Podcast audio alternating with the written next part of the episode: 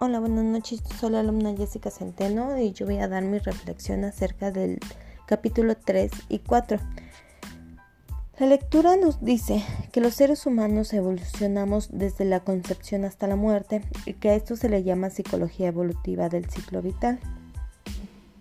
También nos menciona que jamás se ha estudiado cómo es el desarrollo de las personas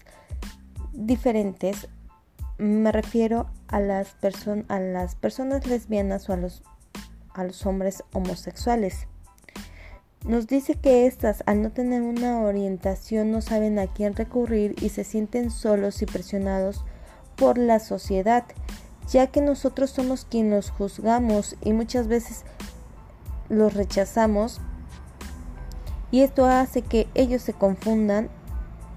mucho más durante toda su vida ya que también la, lectura nos menciona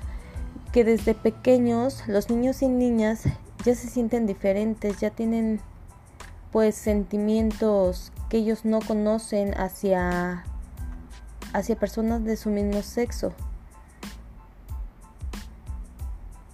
Pero que pues crecen y no aceptan su homosexualidad. Y que tanto es su miedo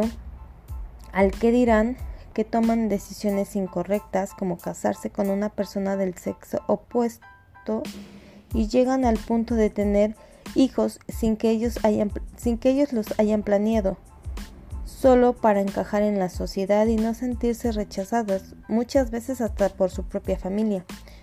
Lo que más me llama la atención sobre esta lectura es que dice que al principio la homosexualidad era considerada como una enfermedad y que tanto era el rechazo que había terapias de comportamiento a base de choques. Imagínense qué tal estamos que hay que llegar hasta estos extremos para tratar de aceptar a alguien que solo es diferente por el hecho que les gustan personas del mismo sexo, sin ponernos a analizar que son personas normales, con los mismos sentimientos, personas que pueden ejercer cualquier profesión y lo más importante, que no le hacen daño a nadie.